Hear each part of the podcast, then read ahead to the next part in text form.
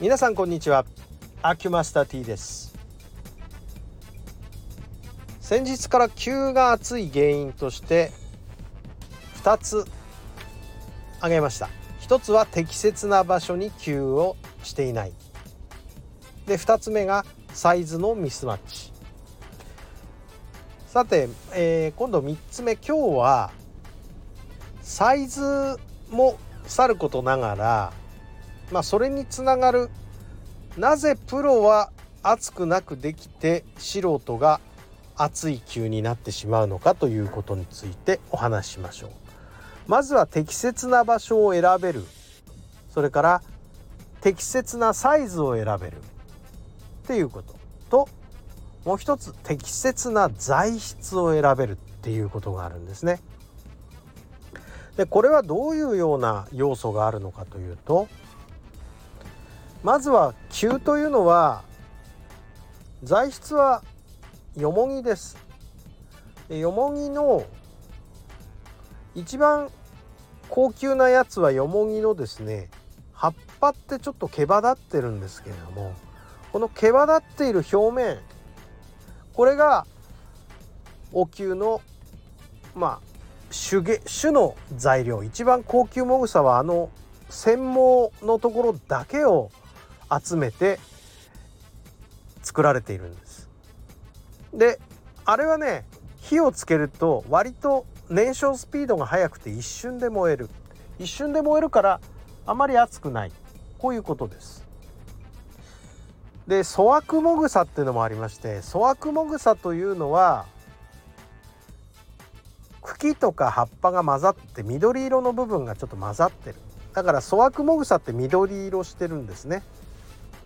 で最高級もぐさになるともう黄色です色は全然違うんですよものとしてさてそれで全部そういう上質もぐさにすりゃいいじゃないかという方もおいでになると思うんですが粗悪もぐさには粗悪もぐさの用途ってものがありましてまあそれは我々プロが使い分けるものなんですね。で、えー、黄色い最高級もぐさっていうのはもう完全に、まあ、患者さんの肌の上に置いて肌の上で燃やしきる形になります。これが最高級もぐさの使い方です。一瞬で燃えるからあまり熱くない。え体感温度として40度程度。40度程度がちょうどいいお灸の温度と。いうふうに言われてますので結構ちっちゃく柔らかくそのお灸を置かないとそういう40度みたいなあそういう温度にはならないんですね。で我々鍼灸学校の時にこんな練習させられたんですがティッシュティッシュペーパー一般的なティッシュペーパー1枚取っておきますでティッシュペーパーって2枚重ねになってますよね、えー、薄っぺらいの2枚になってます。それでそのティッシュの上にお灸を据えて燃やしてみて上の1枚だけ燃えて2枚目はちょっと焦げる焦げるっていう感じの状態になるんですね。これが理想的な40度ぐらいのお灸の温度なんです。で下の2枚目も燃えてしまうようなお灸をするとこれは患者さん苦しいわけなんです暑いわけです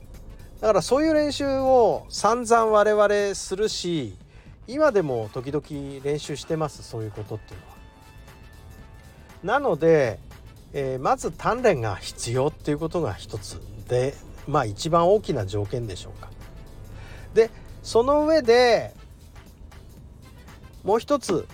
皮膚をぐっと引っ張るとね暑さ感じなくなるっていうのがあってそれで皮膚を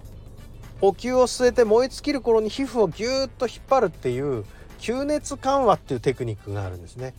これも同時にやるから実際にはそんなに熱く感じないわけなんです。でこれあのー、やれる人とやれない人が当然いると思うんですが練習すればできるようになるんですがそうやって熱くなくしてるんですね。まあ、だから急が熱いっていう先入観をなるべく防ぐように我々もやってるんですがまあこれを一般的な素人さんに、えー、実践でやってみてくださいっていうのはちょっと酷だろうなと思うんでこれはもう我々しか多分できないだろうとは思ってるんですがねそんなことの練習のために、えー、日々の時間を使うっていうのは本職でない限りは現実的じゃありませんよね。ということでございまして、えー、もう一つの要素はちゃんとしたテクニックを持ってやってるっていうことなんでございます。はい今日はこのぐらいにいたします。ありがとうございました。